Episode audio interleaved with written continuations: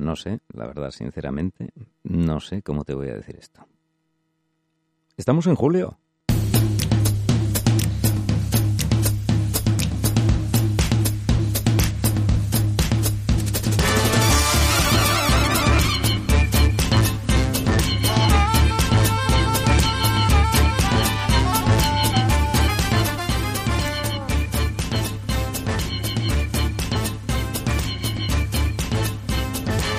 Estamos en julio, Andrés, que se nos acaban las vacaciones. Esto es increíble, segundo mes con J, ¿eh? Madre mía. Este, este es de los meses que se pueden comer no sé qué cosas, ¿no? Porque siempre están los meses que tienen R's, los que no, los que tienen J's, eh, cosas Sí. estas. Al- algo habrá para comer bueno este mes, seguramente. Sí, y ahí tengo uno, gelados. Gelados, gelados de todos los sabores.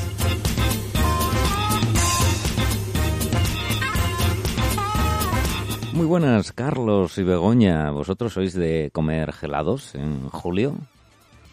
Sí, Por supuesto. muchos gelados. Muy ricos y muy buenos y sabrosos. Oye, que se nos acaban las vacaciones, Peña. Bueno, es un poco, un poco irónico, ¿verdad? Estamos empezando, empezando algunos las vacaciones, otros acabando. Bueno, hay gente que coge vacaciones incluso en noviembre, o sea, este es un mundo diverso. Menos en abril, que ha sido así un poco complicado, ¿verdad? O unas vacaciones forzosas, no sé cómo llamarlas, por quitarle dramatismo. Aquí estamos en el búnker de Radio al Cuadrado, esta emisora del Centro López y Vicuña, de Gijón, una ciudad fantástica al norte de España. Más al norte, poco más. A ver, hay unos kilometrinos más, en el pico del Cabo Peñas hay gente, como por ejemplo Avilés, y allí está en el búnker 2, Carlos.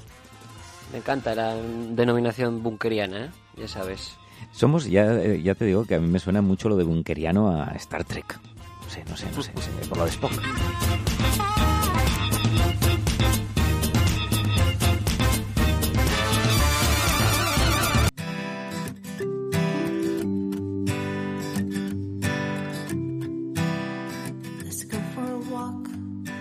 ¿Quién me ha robado el mes de abril? ¿Y quién me ha robado el menú de hacer el fade out de la sintonía? Hace semanas que lo busco. No sé, en algún rincón de la pantalla debe estar perdido. Así que entrando así a saco, amigo Carlos, ¿qué cosas han sucedido más o menos de aquí para atrás unos días o horas eh, en- a lo largo de los últimos siglos de historia de la humanidad? Ya sabes que en este búnker desconfinado vamos ya haciendo esta sección más semanal y hacemos un repaso de las efemérides más importantes a lo largo de estos últimos siete días. Nos vamos al año 1941, el 1 de julio, el día que estrenábamos mes, que era ayer, y a las 13 y 29 horas exactamente se emitía el primer anuncio televisivo de la historia. Atención, porque sonaba así. Así, sin más. Un anuncio de 10 segundos con ese sonidillo que estaba puesto a propósito, evidentemente, y esas American Watch Time, que era una marca de relojes eh, de Estados Unidos, que era los relojes Bulova. El anuncio duraba 10 segundos y atención, porque se pagó la friolera cantidad de 9 dólares por este anuncio que vieron unas poquitas personas, porque de aquella se estimaba que solamente en la ciudad de Nueva York había 4.000 televisores instalados. El- la televisión que empezó en Estados Unidos en el año 1928, pero no fue hasta el año 1941 cuando se dio luz verde a que se pudiesen emitir comerciales a través de este flamante medio audiovisual por entonces. Iba el electrón este que barría la pantalla en horizontal a paso pulga, ¿verdad? casi, lo, paso ve- pulga, casi lo sí, veías sí. pasar para definir la, la imagen, ¿no? A dos frames por segundo debía ir. Eh, sí, sí, sí, fíjate que la historia de la televisión, qué fantástico, ¿no? Y muy pocas décadas después ya estábamos eh, disfrutando, bueno, de cuando ya se emitió de manera más regular la televisión a color. Empezaba en blanco y negro en España cuando empezaban las pruebas y las emisiones a color en Estados Unidos. Y ahora estamos ya que están hablando del 8K, Carlos, del 8K. Sí, yo, yo creo que ya vamos a llegar a un punto en el que no nos demos cuenta eh, de la definición. Yo prefiero, ya sabes que yo abogo bastante por... Me gusta la tecnología, pero abogo bastante por mejorar lo existente que no seguir avanzando. Efectivamente. Que, que las tecnologías todavía siguen que teniendo cosas por pulir. que hay que darle fiabilidad, sobre todo, Eso ¿verdad? es, a es. esa tecnología y también tener en cuenta que hay muchos más valores, aparte de la resolución. muchos más, muchísimos más. Eh, ves televisiones ahora que parece que, no sé, que van a trompicones cuando escenas de acción, o parece que están, eh, que James Bond está dentro del plato de Sálvame, ¿no? Con una iluminación y una forma un poco peculiar. Sí, de hecho se llama el efecto telenovela. Ese interpolarizado y demás, ¿no? Porque da Pero esa no- sensación de no telenovela. entendí- lo que no entendí es esa, esa referencia a ese programa que acabas de decir. No, no conozco. Ah, ya, ya, ya. Yo, yo no lo he visto nunca. A mí me lo han contado. Ya, yo, yo soy de la 2, yo soy de la 2. Yo tengo el botón con los tites de, de la 2 allí puesto y no cambio. Para y, no cambio siestas, ¿no? y no cambio de canal. Para bueno, aunque sea para, para estudiar al enemigo también está bien, ¿no? Estar enterado de todo un poco, Eso, eso, eso dicen todos. efectivamente. Conozco un amigo que... Qué buena efeméride. Primer spot publicitario, el primer comercial que dicen por ahí de la televisión. De la televisión era- hablamos mundial. Eso es, no era de helados, ¿eh? Que ya vemos que hay aquí mucha fan o mucho fan del helado. No era de helados precisamente, era de relojes. Otro disparo. Venga, apunta. Otro disparo u otro rugido. Venga.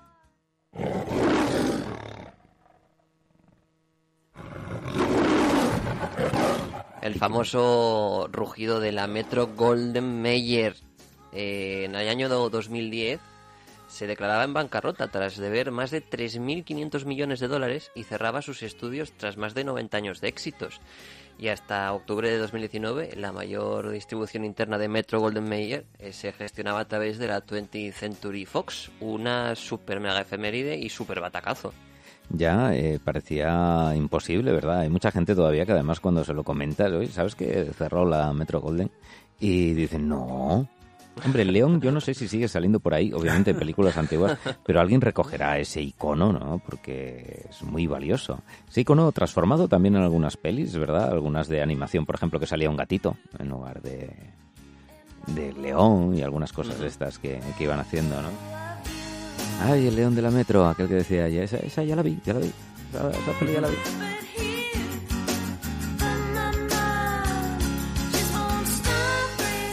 Ay, que las cosas empiezan, se desarrollan, a veces se reproducen y muchas veces de acaban. la vida. Sí, ya te digo, como del agua, pero peor.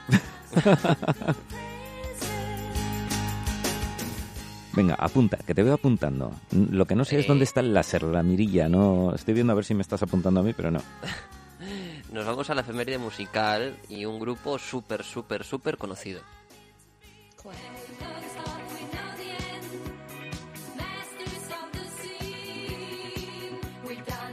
Esta canción te suena fijo. Pon, pongo Boule- Shazam, medio francés, boulevard. Exactamente. El ajá no está incluido en el título, pero Esta canción que se lanzaba en el año 1979, un 2 de julio, y además tiene una curiosidad, y es que fue la única canción de su discografía, de la de ABBA, en ser registrada fuera de Suecia. Eh, esta canción que también se grabó en el mismo lugar que otra banda también famosa de la época había grabado sus eh, eh, álbumes. Y te voy a poner canción, no te voy a decir el título, porque creo que me, quiero que me lo adivines eh, tú. yo soy muy de ABBA, ¿eh? Vale, pero ¿y A de ver, este grupo? A ver. Hombre, hombre. Fiebre del sábado noche. Los Gees también grababan en ese mismo lugar, en ese Criteria Studios.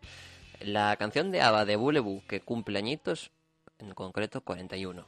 Casi nada, casi nada. Tenía Ayer mismo. un, tenía un amigo mío el disco ese de ABBA y lo desgastamos de tanto ponerlo. Ay, los Gees, Fiebre del sábado noche, el disco más vendido de la historia en su momento. eh, fue, me parece, el que batió el récord después de El Cóndor pasa, de Simone Garfunkel.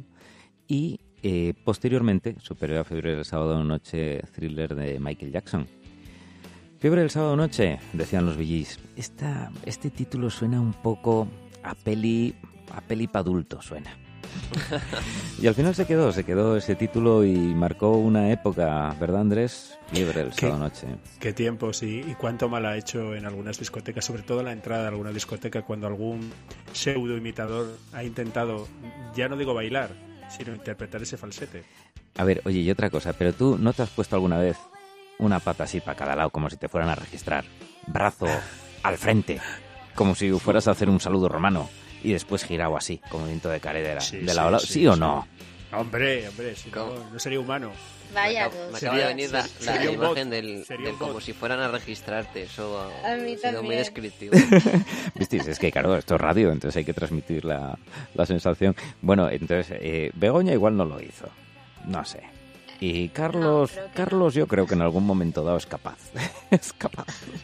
Yo ya sabes que soy de otro género musical, Javi. Ya, bueno, pero en un momento dado, a ver, tú que te gusta, yo que sé, los chunguitos, eh, Por Camela, supuesto. eh, ¿por qué no hacer eh, Tony Manero en la peli eh, Fiebre del sábado noche, no?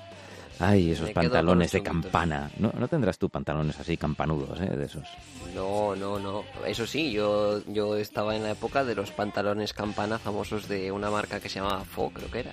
Ya me pilló. Me pilló a- de, de- de bien joven. Bueno, el revival, el revival, te El revival, pillar, ¿eh? sí. Porque esto es anterior, bueno, Andrés y yo éramos las pequeñitos. son cíclicas. Sí, y va a volver, va a volver las hombreras, eh, es casi seguro. De hecho, el bikini con, con hombreras. A- avísame cuando, cuando venga. hombreras. Sí, sí, sí, sí, hombre, claro que sí, el bikini con hombreras, que es una cosa que muy al estilo Miami Vice. Es una serie también que lo flipas, ¿eh? Miami Vice. Esa sí la vi, esa sí. Miami Vice, Coyoto Venís. Carlos, ¿tenemos por ahí alguna efeméride más o qué? ¿O se nos No, acabó no, ya, la ya- chicha? Ya, sabes que la efeméride musical es la que Es verdad, es, es verdad, es verdad que estaba pensando en El León como musical, pero no, era Los Gees y ABBA, Bullybus, ajá. Ese ajá, ¿sabes qué pasa? Es como, como cuando cantas Jingle Bells que todo el mundo está esperando decir hey, pues eh, en Bullybus es lo mismo, ajá. Bueno, ajá, que es un grupo de música también, ¿eh? También, oye, qué bien vestían los de ABBA, ¿eh? Qué- con qué gusto, ¿verdad? Sí. ¿Cómo será que se tenían que hacer ellos mismos la ropa? Sangran, sangran los ojos casi a veces al verlo. Oye, un día, de todos estos compromisos que vamos pillándonos aquí en, en Radio al Cuadrado, ¿no? Eh, con Lupe. Oye, Lupe, saludos, Lupe, que seguramente nos estás escuchando aunque no tienes el micro cerca. Un saludo. Eh, que, que teníamos que hacer una tarde, una tarde kitsch de estas eh, friki, poniendo música y videoclips de estos con estilo, vamos Yo, a denominar. yo solamente iría con un gorro de flores. de es que baño. esto- eh, ahí estamos, ahí estamos. Ese no puede faltar, ¿eh? Es que esto tiene relación con alguna de las cosas que hablaremos después cuando vayamos al cine. ¿eh? Ay, ese gorro, ese gorro, ese rincón bizarro que recuperaremos algún día de estos de julio, hablando de esas cosas. Y esa camiseta con, con Estoy rebordes. pensando, estoy pensando en la combinación camiseta de Imperio y más. gorrito de flores, ¿eh? Wow. Camiseta Feo, Imperio y gorrito que no sabemos el nombre, pero bueno. Yo lo que quiero ver, ver power. es a Mark Speed nadando ahí, batiendo un récord de gorro ese. Madre mía, qué resistencia tiene que ofrecer al agua. Ostras, va para atrás.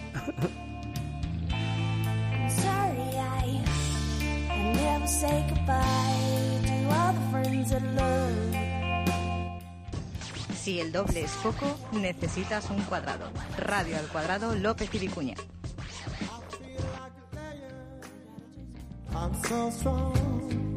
Amigos, nos vamos al Noches de Menos, el ranking ranqueante. Hace mucho que no tenemos eh, en ranking. Y hoy que es... eh, oye, para más señas, hoy es jueves, ¿no? Cierto. Jueves, Todo el día. jueves. Es un Todo, día... todo, todo el día. Yo no sé, oye, el, el jueves es el día que la gente más se equivoca al decirlo en inglés. ¿Cómo es en inglés eh, jueves? Thursday. Thursday. Cada uno. Eso no es, de no, manera. no es cuando tienes eh, sed. Sed, sed. Thursday. Thursday. El día de la sed. Ay, ay, ay, esto, esto parece eh, homenaje a, a Goma Spum English, ¿eh? Eso sí que son grandes, ¿eh? Los, los compañeros ahí de Goma Espuma cuando hablan en inglés. Oye, pues vamos a hacer un ranking, que es el ranking, Andrés, ¿de qué nos has traído hoy? Bueno, pues, ¿de, de qué nos faltará ya hacer un ranking? Deberíamos decir. Bueno, pues esto van a ser uno que añoramos mucho. Frases de madres. Ahí lo dejo. Frases de madres de España. Por cierto, exacto. Bueno, alguna podemos eh, probar a traducirla para nuestro público de, de otros lugares, ¿no? Pero bueno. Sí, sí, somos capaces, ¿eh? No hay ningún problema. Juan, Juan, Juan, ¿qué? A tu madre no le levantes la voz, ¿eh? Pero ni peros ni peras, ni peros ni peras. ¿Cómo se dice, ¿cómo se dice, ¿cómo se dice pera en, en inglés? Uy, espera. Va, A ver, puede valer manzanas. Ni apples ni apples. bueno, eh, vamos a, a la primera frase, venga, que nos ocupa este Bueno, ranking. Una pues- frase que si cobraran derechos de autor alguien se hubiera hecho de oro. Pues eh, vamos a empezar por esa primera y además que tiene mucho que ver y, y yo la escucho todos los días. Mamá, ¿qué hay de comer? Esa es muy célebre. Y más célebre la respuesta. Comida, ¿qué va a haber? Yo creo que sí, que lo patentado es lo, la respuesta. ¿eh? La respuesta. Y siempre piensas eso de, bueno, menos mal que hoy no tocaban piedras. Venga, vamos por la siguiente. Una muy típica que también tiene que ver con ese desorden tradicional de, que tenemos en la infancia. Bueno, y no solamente en la infancia. Aquí cada uno que ponga la prenda de la ropa. Puede ser, mamá, ¿dónde están las zapatillas, el jersey, los zapatos, el pantalón? El y la respuesta de tu madre, ahí está, y la respuesta de tu madre es, en su sitio. A lo que contestas tú, pues no lo encuentro, aquí no están. Y la contrafrase, como vaya yo y las encuentres, te enteras. Oye, eso, eh, c- ¿cómo puede ser? Tiene que estar en los genes, eh, Andrés. Tiene que estar, porque, porque vamos a ver, no hay cursillos de madres donde, No, donde no. enseñen estas frases. Entonces tiene que estar en la genética, o sea, le sale, le sale natural. Es esa- de- es esa de frase, ¿no? como de- vaya es- yo, ya Claro. verás cómo la encuentro. Es Es que- ese acervo. encuentre. Es ese ¿Eh? acervo, ¿no? Y que ya desde las cavernas yo creo que era, mamá, no encuentro el hueso de mamut. Como lo, vaya yo, verás. Yo Por- creo que está ahí ya. Mamá. con ese grito así, esa larga. Y... Porque Andrés, tú como padre no te sale eso, ¿no?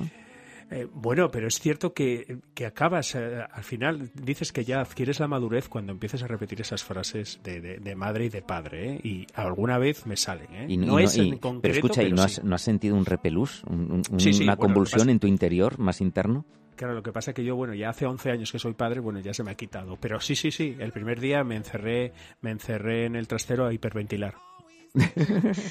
Yo no soy madre y a mí me sale a veces, ¿eh? Y no me Sí. gusta. Ya, pero tú eres mujer y Tengo que entonces... controlarme y decir, no, no se hacen Sí. así las cosas ya. Sí, sí, pero que yo creo que es un superpoder de las mujeres, o sea, el encontrar cosas que, que los hombres o tenemos una tara Sí. o vosotras un superpoder, Sí, sí, llamarlo no, como ese- queráis, pero, pero tú cuando dices que no lo ves, es que no lo ves, ya has mirado, o sea, y, y- y llegáis y Y, lo luego entras y encontráis. está ahí, encima de, en el en Sí, primer sí, sí, plano. eso es En un plano, sí. superpoder. Yo estoy convencido. Prefiero pensar que tenéis un superpoder a que nosotros una tara, pero bueno, ambas cosas creo que son dos caras de la misma Pero moneda. yo creo que es más fácil cuando tú te haces cargo de un chiquitín.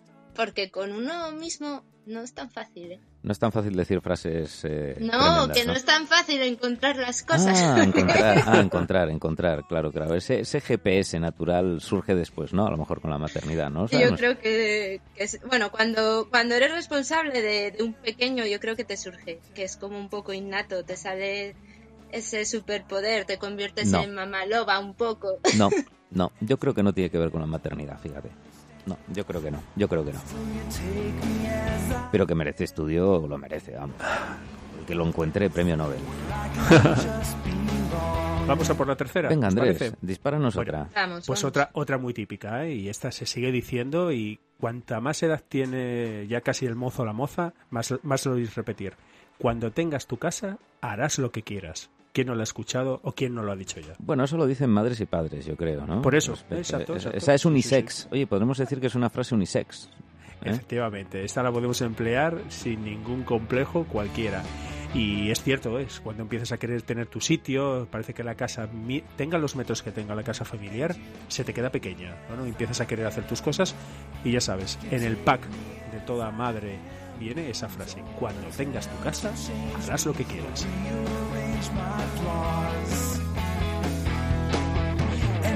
Frases, Número frases de madres, como ¿sabes Sí. cuál es mi favorita, Andrés? Venga, Eh, esa Seguro de que está, ¿eh?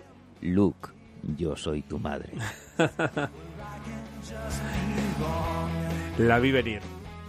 Venga, cuéntanos, otra, dispara. La número 4. que no sabemos todavía, Carlitos, yo creo que no le dicen ninguna frase de estas, ¿eh? está ahí arronchado. Yo creo que esta, esta sí, se, esta sí, esta, Esta sí se la eh, dicen. intemporal, verás, ¿eh? lo de si fulanito le dejan ir, ¿por qué no a mí no? Y la contestación es, me da igual fulanita, tú eres mi hija o mi hijo y tú no vas. Esas poca, O, poca, o poco, ¿eh? también hay otra contestación que si se tiran todos a un pozo, tú también. Sí, bueno, es- aquí en Asturias es mucho más de ventana el tema. Sí, Zara sí. de los Atunes no sé, Andrés, pero aquí es mucho más... Claro, porque las ventanas están más bajas, ¿no? Sí, Pero pero de los atunes es, si, si, si tu amigo se tira la almadraba, tú detrás, ¿verdad? Claro, claro. Pero aquí es, te tiras por la ventana, sí, sí, sí. sí. Sí, esa es típica de querer hacerle y claro, y al final ya sabes lo que te va a pasar, ¿no? Otra cuando te pasas mucho tiempo en casa de un amigo o al contrario, tienes una amistad que estás muy cómoda con ella, estás en casa y estás a tus cosas, la frase de pasada de tu madre es ¿qué pasa? ¿Que tu amigo no tiene casa o qué?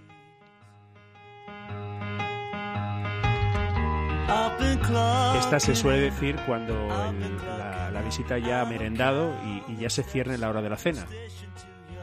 Sí, ahí dependiendo de la edad del amigo o de los destinatarios, pues hay más confianza o no para...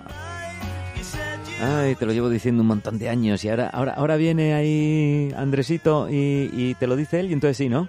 Entonces sí lo haces, ¿no? Eso, ¿eh? A ese sí le haces caso, a los de fuera. Eso.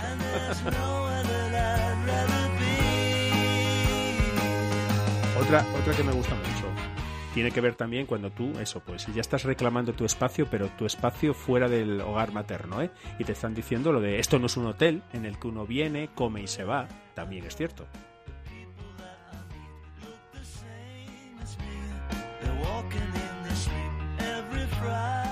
Eh, mamá, mamá, ¿me, ¿me compras una moto? Dos te voy a comprar. Oye, y esta, esta es entrañable porque encima sabíamos, sabíamos cuántas veces habíamos escuchado esta frase y nos había quedado incluso hasta un mal cuerpo. Aquello de bébete el zumo antes de que se le vayan las vitaminas. Ay, Ah, ese sí, ese sí. y vaya sí, fake, Carlos. y vaya fake, ¿eh? No Exacto, pero fastidies. ¿cuándo nos hemos enterado? Cuando ya éramos veteranos. Bueno, o las tres horas para irte a bañar, no me Oye, fastidies. qué casualidad que hoy hablé con una persona de ese tema. Y yo, mis hijos, se bañan masticando dentro del agua. Claro, eh, bueno, ya que nos escucha gente, hay que recordar que lo que tienes que hacer es evitar el contraste de temperatura, mojándote la nuca, las muñecas, Claro, y luego claro. no hacer tampoco mucho ejercicio, porque tú se te Mm. puede cortar la digestión fuera del agua también, por correr, sí. por ejemplo. Sí. Pero, Pero- dentro del agua te puedes ahogar, claro. Entonces hay que tener más cuidado. claro, claro, tú se te corta corriendo, pues vomitas y ya está, pero en el agua Claro. hay un riesgo añadido. Pero bueno, que al final es ese contraste de temperatura, ¿verdad? Ese ejercicio muy violento que puedes hacer y que puede llevar a cortar la digestión. Pero bueno, tres horitas también, te la Ostras. Y, y luego siempre pensábamos lo mismo. Te daba cargo de conciencia comerte el helado. Dices tú, ¿cuánto voy a tener que esperar? Ah, es, es verdad, es que eso tenía un plus, ¿eh? ¿Os lo Claro, recordáis? O sea, exacto. tú habías comido sí, hacía dos horas y pico, comías un helado, ¡pum! Extended play. Exactamente, bonus track. Bonus. Es terrible. El es contador terrible. a cero otra vez. No, no, no puede ser eso. Ay, como te caigas vas a cobrar. Bueno, es verdad. ¿eh? A ver, que levante, que le- que levante frase, la lengua el que, quiero decir, ya que estamos con micros, no, el que no haya oído eso. Es que es tremendo eso, ¿eh? Esa y la de Ya, si no, si no las comes, tremendo. si no las comes las cenas y si no las desayunas. Tú, Uf, tú caer, caete, pero después te mato yo. Ya. Qué trauma luego. Morir, muérete, que luego yo te mato. Bueno, de eso luego hicieron un anuncio de un el frigorífico, ¿no? De que conservaba bien los alimentos. Y no, pues para cenar, si no, para comer. Es verdad, Ah, sí. es verdad. No recordaba. Y al final, mm, bueno, vamos a poner un poco de colofón, pero siempre hay una que es que contra eso no hay antídoto posible ni superhéroe de la Liga de Marvel que lo contraiga. Porque soy tu madre y punto. Eh, hay la nueva versión, porque yo lo valgo. Es que la, pu- la publicidad, como dice Carlos, Uh, oye, está ahí, está ahí, está ahí, al quite. Y le va muy bien, ¿eh? Un día me vais a matar a un disgusto.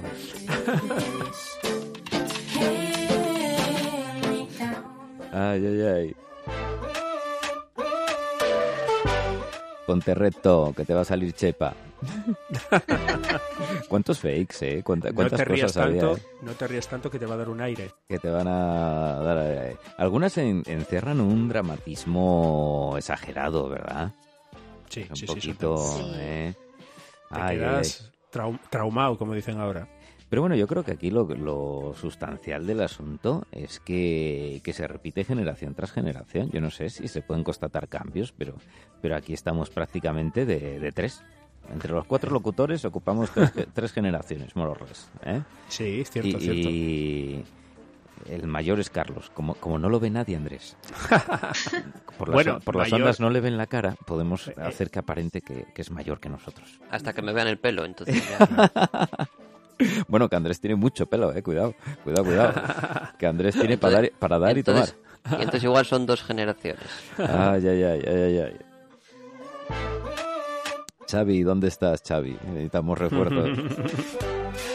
Oye, y además eh, vemos que estas frases es lo que decimos, eh, se- se- son totalmente contemporáneas y se van repitiendo, independientemente de que cada vez las madres, por una razón u otra, sabemos cuál mayoritariamente, pasan menos tiempo en casa, ¿eh? pero es verdad, es como si se lo llevaran en la dote, como se decía antiguamente. ¿eh? Sí, sí, yo creo que está. O organizan cursos clandestinos. mm, o, o no sé, o hay algo, hay algo, hay algo por ahí, o están. Actualizaciones 3.0. Yo creo que habría que mirarlo y explorarlo, a ver si los oyentes nos ayudan. Eh, esto en otros países, en otros idiomas, pero yo Eso estoy es. casi seguro que es lo mismo. Mira, una vez iba con unos escoceses en el coche, íbamos camino de Covadonga, muchas curvas y tal, y entonces en un momento dado eh, definí a un conductor como dominguero. Dominguero. Y yo le digo, ¿cómo le digo un dominguero? Entonces empecé a explicarle en español lo que era un dominguero, ¿no? Una persona que usa el coche poco y que tiene poca habilidad y entonces hace pifias. ¿Y sabes qué me dijo? Mi amigo Greg dijo, ah, a Sandy Driver. Qué bueno, igual, ¿eh? Exactamente, exactamente. ¿Cómo se de dice, domingo. ¿cómo se dice dominguero en, en inglés? Sandy Driver. Porque, pero, a bueno. ver, el de ellos es mucho más específico, hay que reconocerlo, ¿eh? Sí, sí, sí, sí, sí, sí, sí. Que los ingleses para esto es... como- ¿Cómo se dice semáforo? Pero mira que, que semáforo, Andrés, tú que eres eh, de, tema Es vial, verdad, ¿eh? es una Sí, palabra sí. rara, ¿eh? Rara, Sí, rara. Bueno, en, el pues, nuestro, en nuestro idioma, claro, pues ¿cómo se dice en inglés? Luz de tráfico. Luces de tráfico. Son, son unos tíos geniales. Claro. ¿Para qué? ¿Para qué darle más vueltas? Exactamente. Bueno, dejamos aquí este ranking, amigos oyentes, ya sabéis, a redacción arroba radioalcuadrado.es nos podéis mandar esas frases que habéis oído que, que se nos han quedado por ahí. Bueno, no hemos dicho todas, ¿eh? el listado es inmenso. ¿Y cuál es tu frase favorita, la que te han dicho tantas veces? O la que tú dices ahora a tus hijos, a tus hijas, o a un niño que encuentras por la calle. Porque esas luego tenemos la otra perspectiva. Usted no es mi madre.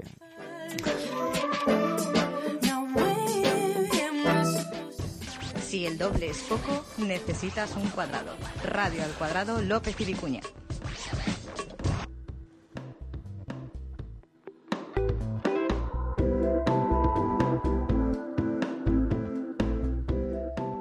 Amigos, a que no sabéis a qué nos vamos. Eh, nos vamos a una noticia de alcance tremebundo. Aquí, aprovechando las generaciones, pues resulta que se han descubierto ahora unas cosas. Os voy- a poner un poquillo de musiquilla para. Yo quiero. para ambientar esto. A ver qué os parece, a ver si os suena esto. Oiga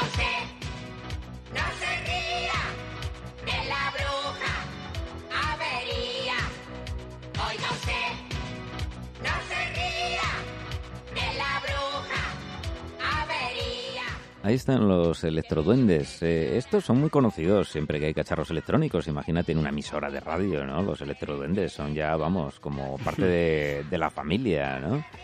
La brujavería y toda esta gente. Oye, vosotros eh, que ya hace algún tiempo que fui- pasasteis por el colegio, eh, ¿de qué se componen los átomos? Uf, uf, uf, uf, uf. Vaya pregunta. ¿Hay comodín? Bueno, De, el, de tres elementos, ¿no? Electrones, protones y neutrones. Muy bien, muy bien. fíjate, ¿eh? Muy fíjate. bien, muy bien, Carlos. Pues fíjate, esto eh, cuando íbamos al colegio, cuando íbamos al colegio, pero es que resulta que hace unos cuantos años dijeron que igual que había eh, electrones, iban a hacer los positrones, porque siempre pensamos, esto es como el que piensa que la caballa es, es la mujer del caballo y esas cosas, ¿sabes? Pues decíais, bueno, pues el protón es como la novia del electrón, ¿no?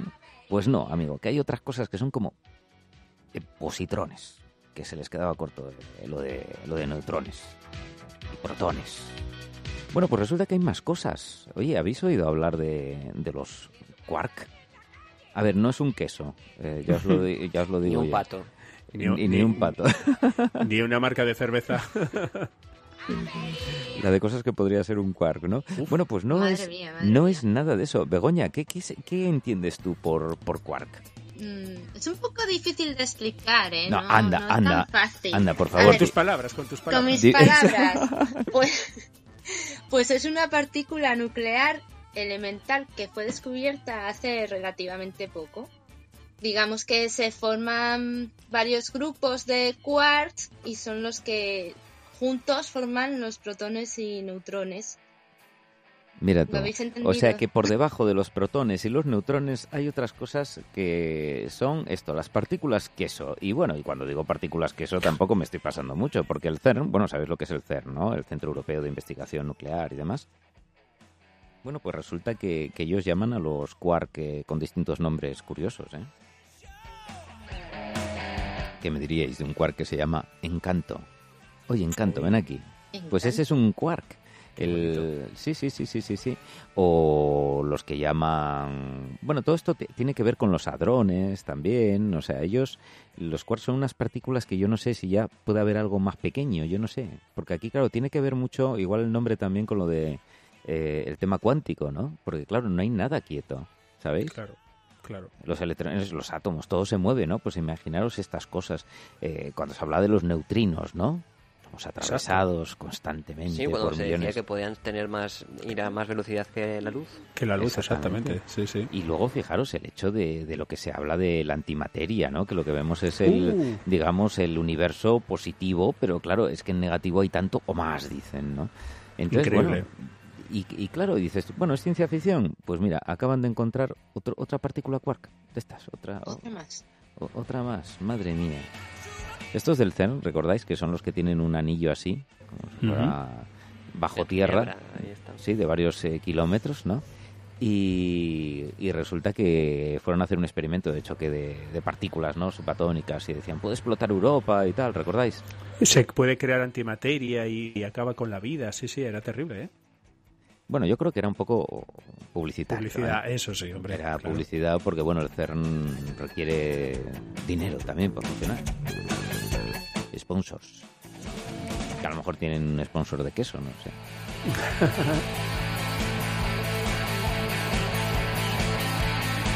Pues no sé si encontraremos algo más allá todavía de, de los quark. No sé. Cada poco seguimos encontrando cosas y la verdad es que nos sorprende la ciencia, la naturaleza. Ay, ya lo decían los griegos, ¿eh? Los griegos ya sabían que estábamos formados por cosas muy pequeñitas. De hecho, la palabra átomo viene de ahí y decían, estamos formados por átomos que es lo más pequeño de lo pequeño que puede haber. ¿Fallaron algo? ¿Fallaron algo?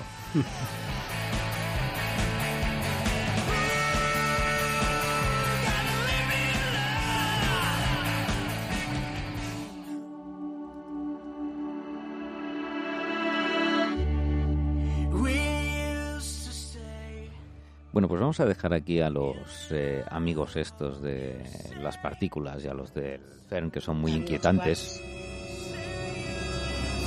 Cuando decimos inquietante siempre suena esa música. No, no resulta en sí mismo inquietante. Bastante, la verdad que sí. Yo he mirado Pues- por encima de mi hombro ahora mismo, ¿eh? A a mí que me mola esta música. Pon otra vez. Sí, sí, ahí va.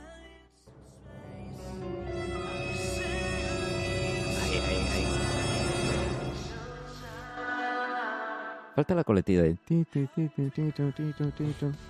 Así como la de Tiburón, ¿no? Tantas eh, musiquillas que tenemos ahí en el inconsciente colectivo ya, ¿eh? Cierto. Oye, yo no sé qué tiene la película Tiburón. Yo cada vez que la ponen digo, mira, ahí está, pues la vuelvo a ver. Ya que está ahí. Es, es como... si dices, No tú falla, ¿verdad? No, no os pasa Es de como un decir imán que nos Sí, atrae. Yo no sé si os pasa, es como decir, no tengo hambre, pero te ponen ahí una cosa rica delante y la comes. No, pues, Sí, pues igual, es, es lo mismo. exactamente igual. Pues yo ahora no, no vería, pero mira, me la han puesto delante, pues la veo, la veo. Así que vamos a hablar un poquito de cine, un poquito de cine y también de esas cosas eh, psicodélicas, a veces bizarras. Eh, bueno, a ver, a ver a qué os suena una cosilla eh, que tenemos eh, por aquí. Eh, Esto le echáis la culpa a Andrés, ¿eh? Yo no quiero saber nada. Bueno, de que no haya sonado todavía, me echáis la culpa a mí si queréis.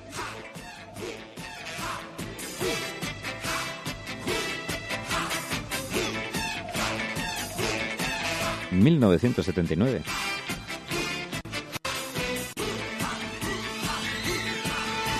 Y yo os digo que hay veces que en la radio se agradece no tener imágenes. Estamos ante un grupo de Eurovisión que representaba a Alemania en 1979 y que cantaba algo así como Genghis Khan. Genghis Khan, que iba con sus caballos y patatín y... Todo, todo muy épico, ¿verdad, Andrés? Sí, sí, sí, lo de los caballos sobre todo, pero claro. Caballos, caballos. Empezamos a, a hacer un poquito de, de- Rascamos un poquito la superficie y bueno, Gengis Khan. Ahí no voy a decir el bueno de Gengis Khan. No, es verdad que, que ahí has estado prudente. Porque Uh. bueno, porque, a ver, tampoco tenían posibilidades de ganar si hubieran dicho Genghis Khan, uno de los mayores asesinos y psicópatas que ha existido en la historia de la humanidad, ¿no? Mataba todo lo que podía. Pero lo podían haber dicho en alemán, la hubiéramos bailado igual. Eso, no eso también es verdad, enterado. sí, con, con- esa musiquilla Claro. se traga todo, pero vamos, que, da, Claro. mi- que da miedo, ¿eh? Por cierto, que tiene eh, allí en la tundra y tal, tiene una estatua, creo que es la estatua es- ecuestre más grande que hay en el mundo, la inauguraron hace unos cuantos años, eh, brillante y todo, así a caballo, que en medio de la nada, y mete Mm. miedo, pero claro, en fin, que es un, era un tipo que, a ver, que se miren un poco los datos por ahí, que el hombre tampoco pretendía engañar a nadie. no, no, no, no hacía nada por disimularlo. Dices que esta canción era de Alemania. Sí, en el año 79 ganó Eurovisión eh, Alemania Que con esta Alemania canción. ha ganado las mismas veces Eurovisión que nosotros, por cierto. Pues sí, pues sí. Dos Ahí veces. lo tienes. Pues ya te digo, eh, pero ¿qué hubiera pasado si alguien va con una canción de Hitler, Hitler, Hitler, guay? Claro, con la musiquilla, no, no, oiga, no, no sé, no sé, no sé, no sé, a mí me da respigos, me da respigos. A mí también, ¿eh? Ahora, que la ignorancia te hace feliz, ¿eh? O sea, tú no sabes de qué va el rollo y vas contento, sin ningún Esta te problema. la, pone, te la ponen en un karaoke, pues eso, a las 2 de la mañana, cuando ya estés con tu gente, bailando y tal, y la bailas sin ningún problema. Si no la entiendes, mejor, ¿no? Sí, eh, es lo que tiene el germano, que es un poquito difícil. Pues ahí acaba la actuación de esta, de esta gente. Pero mira, ¿sabéis qué? Que necesitamos despresurizar. Eh, ¿Queréis otra cosa? Venga, Para quitar un poco Cambiemos. Vamos allá, este, vamos este allá. pecado.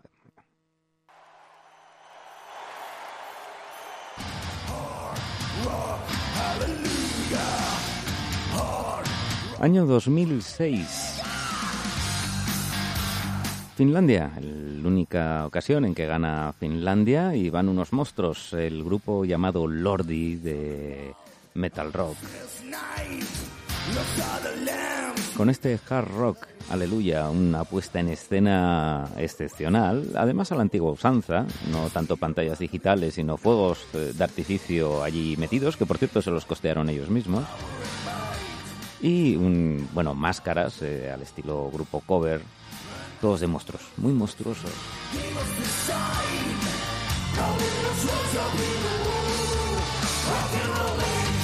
Y bueno, y es de las pocas veces, ¿verdad?, que el rock suena contundente en Eurovisión.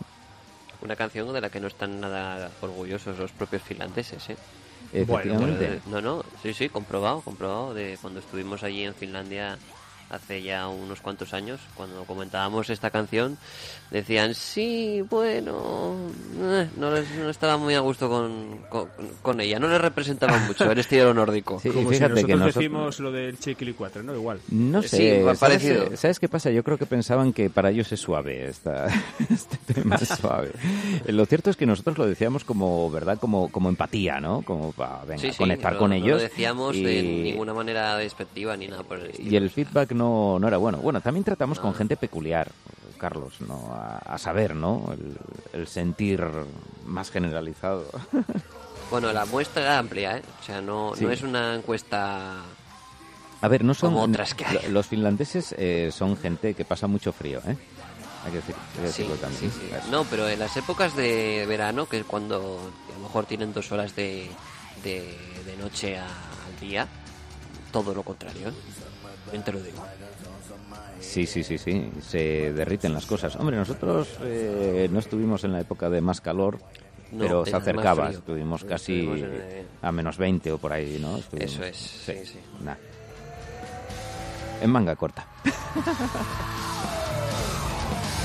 Bueno, pero todo esto viene a cuento de que vamos a hablar de una película que se acaba de estrenar en Netflix. Ya sabéis que ahora desde hace unos años tenemos que hablar de estrenos, pero de películas hechas para estas cadenas. Incluso hay cierta polémica, no les quieren dar Oscars, pero en muchos casos también son merecedores. Esa película es la historia, y la voy a decir según está escrito, porque me parece que dadas las características es lo mejor, la historia de Fire Saga.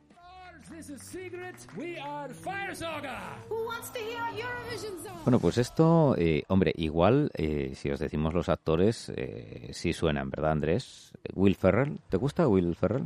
Sí, sí, sí.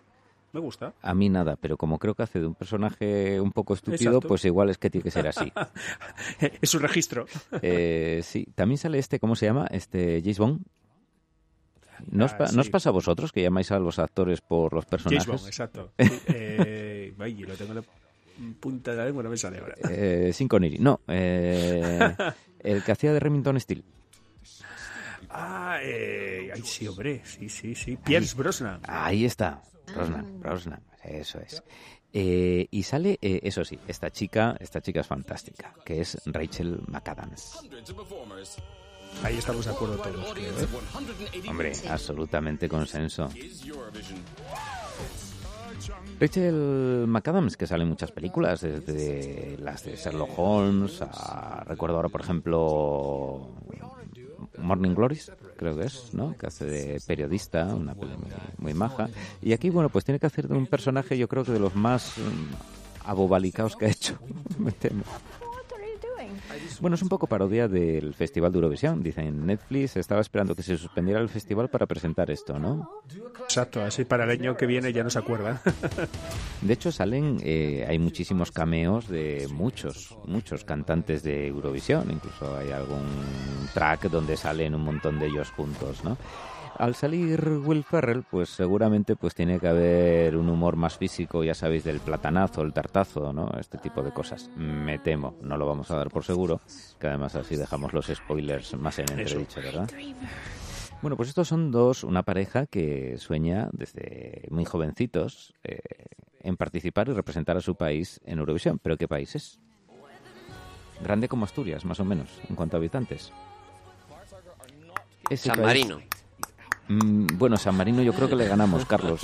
no, sé, no sé cuántos habitantes tendrá San Marino. Andorra. fíjate, en ese caso, y Andorra también lo ganamos. Bueno, pues el caso es que es Islandia. Dupua. Islandia Dupua.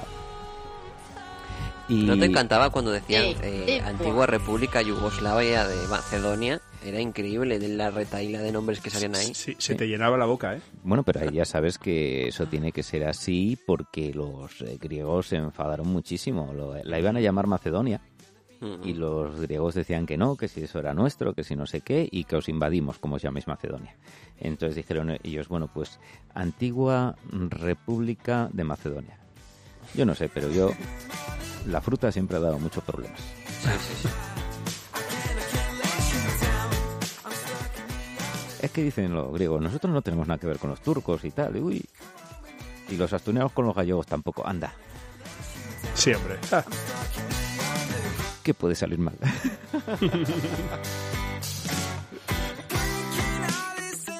Bueno, a mí me gustaría eh, traer a colación cuál es vuestra canción favorita de Eurovisión eh, y algún algún recuerdo que tengáis de, de cuando, bueno, algunos eh, os pilló eh, Eurovisión en blanco y negro. No. Yo, yo, yo la primera, no, no, no, a mí ya me pilló el 76, no, ya había, yo creo que, bueno, claro, ojo, es verdad, yo la vi en blanco y negro, pero ya había color, sí, pero sí, sí, cierto, a mí me tocó, año 76, Yo- 77. Claro, y esto era un día especial que a nadie se le pasaba, ¿verdad? Y sonaba ese maravilloso himno de Eurovisión. ¿Quién Ahí recuerda está. cuál es el himno de, de Eurovisión? El himno de la alegría. Bueno, La mm, canción de la eh, alegría, ¿no? Ti, ti, ti, ti. sí, lo que pasa que es muy triste, pero claro, los niños dicen que es de Eurovisión en lugar de decir que es de Beethoven. No, es el de la... Y no solo los niños.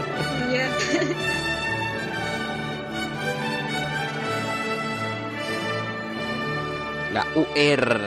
la Unión Europea de Radiodifusión. entre las que Y, y cuando España. eso sonaba, la gente decía, eh, cuidado, que aquí pasa algo.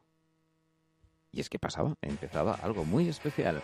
Era el Festival de Eurovisión con esos votos, con esas cosas. Bueno, ya habéis tenido tiempo, decirme. Y Carlos, por favor, chequea el correo por si nos manda a alguno de los oyentes su canción favorita de Eurovisión a redacción arroba radio al cuadrado. es.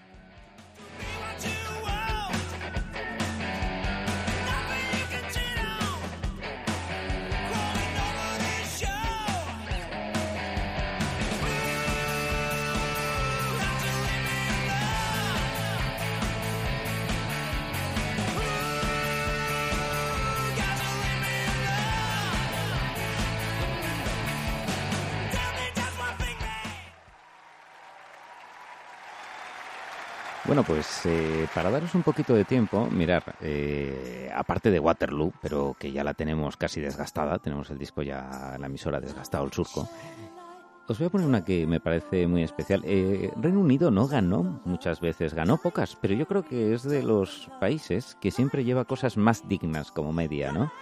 Y este tema, eh, Love Sign Alive, es del Reino Unido en 1997 y es la gran Katrina, Katrina and the Waves. Ay, la de Walking on Sunshine. No, eh, bueno, sí, ella es la de Walking on Sunshine, efectivamente.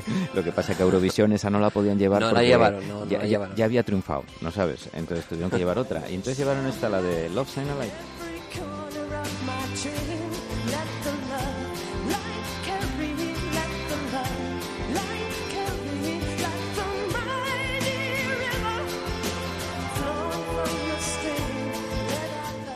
Yo si quieres te puedo hacer mi, mi, mi, mi lista particular, pero es de, de los últimos 10 años. Venga, pues cuéntanos, a ver. Venga, cuéntanos, Yo- Carlos. hay una que es la de Lenny Fureira, que es la de Fuego, que no quedó ganadora, pero fue segunda, que ganó en aquel año la del pollo, la de Israel. y a mí me parece un temazo. La del pollo a mí me parecía terrorífica.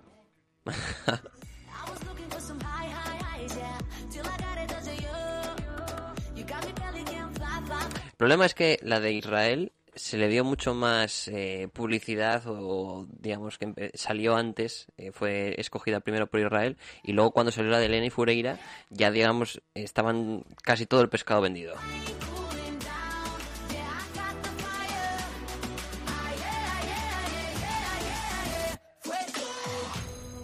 Y luego otra que recuerdo, que sí que fue ganadora, fue la de Man Starmerlow, que decían que tenía algún problema con... eh, que se parecía a una canción de David Guetta, que es la de Heroes. Y, se, ganadora. y se parecía, se parecía. A ver, yo en Eurovisión he, visto montones de temas que se parecen demasiado a otros, ¿eh? Sí, exactamente, exactamente. No obstante, temazo, ¿eh? Sí, sí, sí. Porque, sí. ver, Y la puede- performance. Claro. No sé si te acuerdas de la performance hombre, que, claro que sí. tenía una pantalla por detrás retroiluminada que aparecía un, como una especie de dibujito de un chico que acompañaba, le daba la mano. Eh, me parecía espectacular. Ya sabes que todas las, eh, esto es espectáculo al final. Eh, muchas veces no se prima la música. eh, y sin duda, de performance de las mejores que vi en mucho tiempo. Y fíjate, y el que no la haya visto eh, puede ver al año que viene Eurovisión y verá como tres o cuatro imitan la performance que ganó Eso, el año anterior, ¿verdad? Que fue lo que pasó. Pero realmente muy buena, muy creativo y temazo, porque podían copiar y copiar mal. Eso es.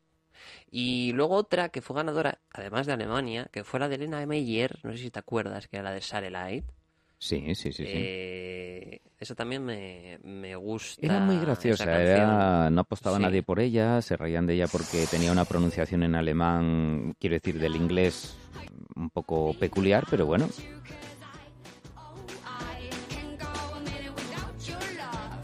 yo creo que ganó porque la chica era muy graciosa también, muy simpática, muy, muy fresca, en el mejor sentido. Creo que fue en 2010, si no me fallan las cuentas. Esa era de una de mis elecciones, eh, Lena, ¿no? Eso es. Satélite. Y sí, la verdad que la pronunciación. Pero bueno, he visto. Sí, yo creo que la ¿eh? pronunciación es mala porque lo entendemos todo. Exacto, por eso nos ha gustado. Eso es lo que pasa a los españoles con estas cosas, ¿no?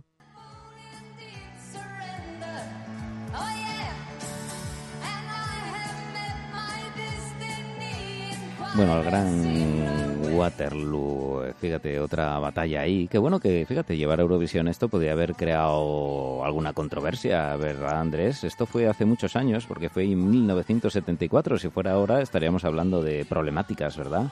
Pues seguramente. españolas, eh, inglesas, no sé, cuántas implicaciones al respecto, ¿no? Alguna Y- estatua caería. y, y era Suecia. Bueno, que no es como Suiza neutral, la Segunda Guerra Mundial, pero bueno, está por ahí, está por ahí. Esta es la performance en directo, ¿no? Este audio. Eh, No, sí, no. efectivamente, efectivamente. Eh, se han, han hecho una cosa, el grupo ABBA, ahora por el aniversario y demás, con unos eh, muñequitos como de plastilina que representan a, a ellos, a los de ABBA. Está muy bien, podéis buscarlo por ahí porque es, es muy divertido y es un buen homenaje a, a este grupo tan extraordinario. ¿Sabéis cuál fue el siguiente grupo más conocido de Suecia? Ah, pues mira, ahora mismo, ¿no? Pues fue Rosette.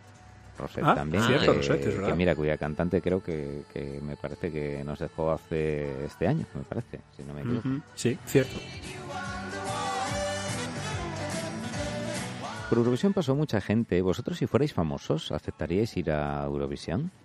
Uy, la maldición de Eurovisión. Porque ¿eh? ahí ha estado Celine Dion, ha estado Katrina, ha estado mucha gente de mucha categoría, ¿no?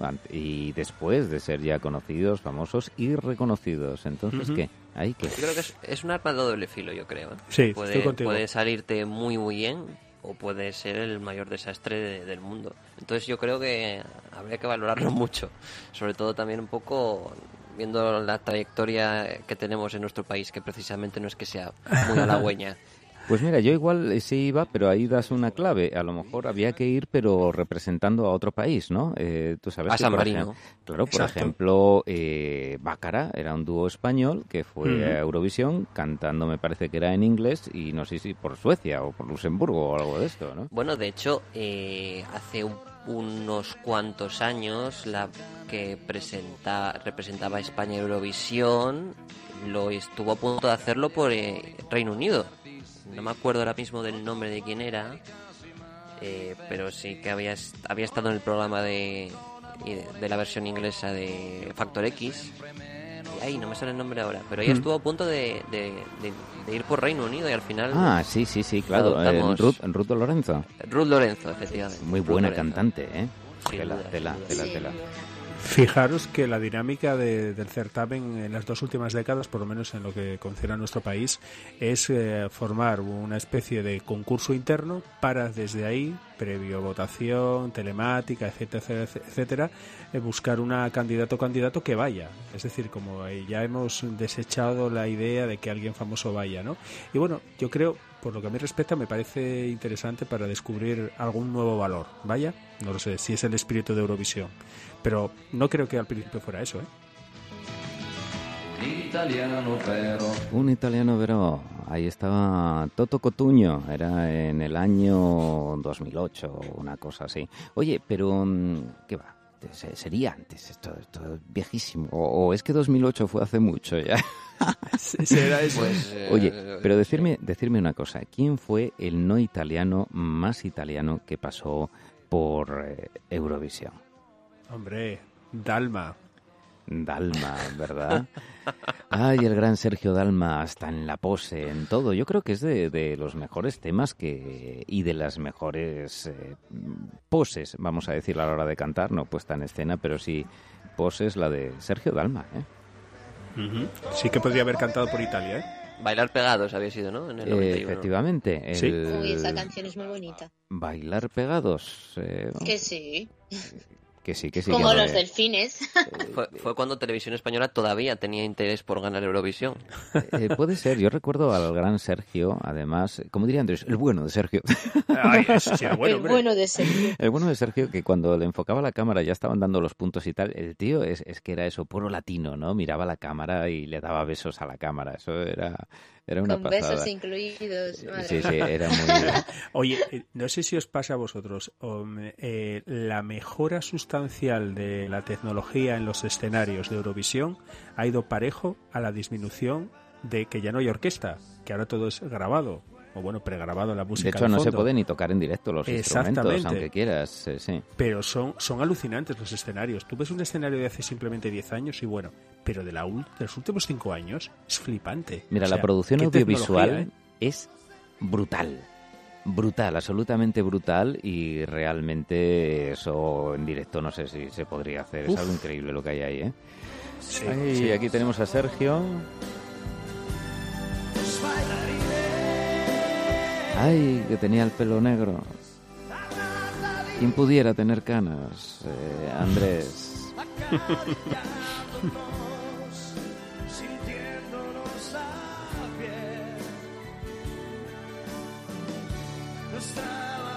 Bueno, y nos, y nos piden una canción con la que nos vamos a despedir, que es la del melocotonero, ¿no? Eh, o algo así, Carlos. eh.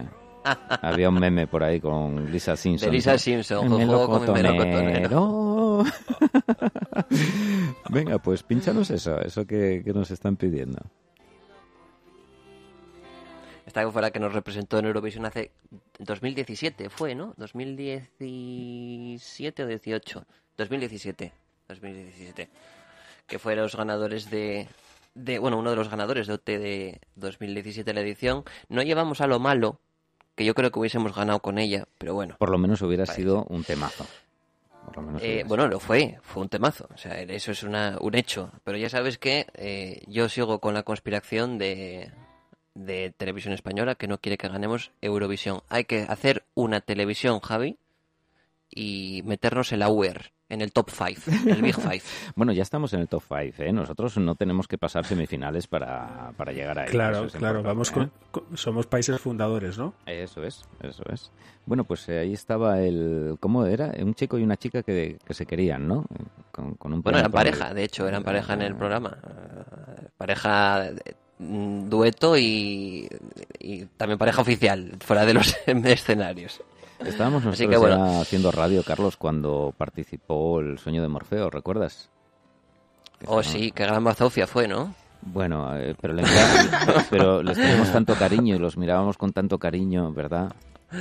Eh, fue una actuación muy mala, muy Bueno, mala. bueno, eh, bueno, Mm, Euro- mala. A ver, peor, peor fue, eh, peor fue la de la del chico este que me, el gallo. ¿Cómo fue? Bueno, pero, Eh, ese- pero es que ese no había por, llamaba, por dónde cogerlo ni en lo físico ni en lo químico. Do it for, yo solo me acuerdo del nombre, era Do It For Your Lover, el- la, la canción. Sí, anda, pon algo, pon algo, pon algo. Que nos vamos. Para, para olvidarlo, para olvidarlo. A ver, amigos, hay que tener siempre un antídoto. Un antídoto a mano. Bueno, dice Andrés, dice Andrés que Salomé 1969, coincido, ¿eh? Por lo menos despedido con Salomé. eso es bailar, hombre. Bueno, ese y movimiento. la la la, la la la. Bueno, es que esto daría para muchos programas, ¿eh? Eurovisión. Hoy hemos hecho esto así un poquito improvisado porque estábamos a colación de ese estreno de la película Fire Saga en la plataforma Netflix. Pero nada más que por eso. Ya adelantamos, Javi y compañeros, que no se pierdan el especial sobre la OTI. Ese sí que va a ser bueno. Hombre, Bueno, No ahí, ahí triunfó Francisco con... ¿Cómo era aquello? De borracho, ¿cómo era? Borracho y vividor o soñador, soñador, soñador, soñador. Nada, que hemos hablado de Eurovisión y que se ha nublado. Se nos ha puesto el cielo gris. ¿quién lo iba a esperar? eh? Nadie, nadie, ¿quién lo iba a esperar? Ay, amigos, nos escucharemos, oye, la semana que viene, que estaremos ya en pleno julio y tenemos una sorpresa, amigos, oyentes, amigas oyentas, estoy en modo Andrés, Para todos los públicos. para todo, para el niño, para la niña, para la familia, para las mascotas, eh, para todos emitiremos el próximo jueves, será 9 de julio, no es San Fermín, pero emitiremos desde nuestros estudios centrales. Sí, sí, sí, sorpresón, sorpresón. Ay, va a ser un gran encuentro, va a ser como encontrar a alguien de la familia, como estar en casa otra vez. Será el próximo jueves, eh, será a las 5 de la tarde y contamos con todos vosotros. Eh, amigos, hemos hecho un añito en esta emisora, en este proyecto, en Radio al Cuadrado.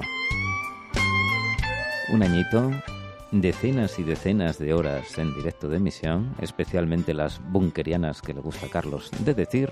El búnker. undécima. Creo que ya me quedo corto con undécima. Eh, ¿no? vamos por a 13. Oye, Javi, caerá la- 14. caerá- creo que va a caer la liga, ¿no? ¿Va a caer la liga o qué? Ah, no lo sé. Mañana te digo. Chan, chan, chan. Bueno, pues Pero Begoña- esto, sí, sí. esto sin Xavi no tiene gracia. Eh, a ver, ¿cómo os Estamos- gusta, cómo os gusta a los El futboleros? eh, sí, el dar ahí, meter cu- cuchillo y cuando está dentro girar. Chaca, chaca, Eso. chaca. Andrés, tú y yo siempre hemos estado un poco ajenos a esto, ¿verdad? De- Sí, pero disfrutamos, disfrutamos con esa, con esa sana, sana Sí, sí, sí, disfrutamos. sí. No, y yo buscaré mis aliados, ¿eh? Quiero decir, soy un mercenario, me vendo. Amigos, Begoña, Carlos, Andrés, eh, Lupe, que estás por ahí, Xavi también, que por ahí andas, y Yolanda. Nos escuchamos y nos vemos, porque será el próximo jueves desde los estudios centrales. Radio al cuadrado. Hasta luego, amigos.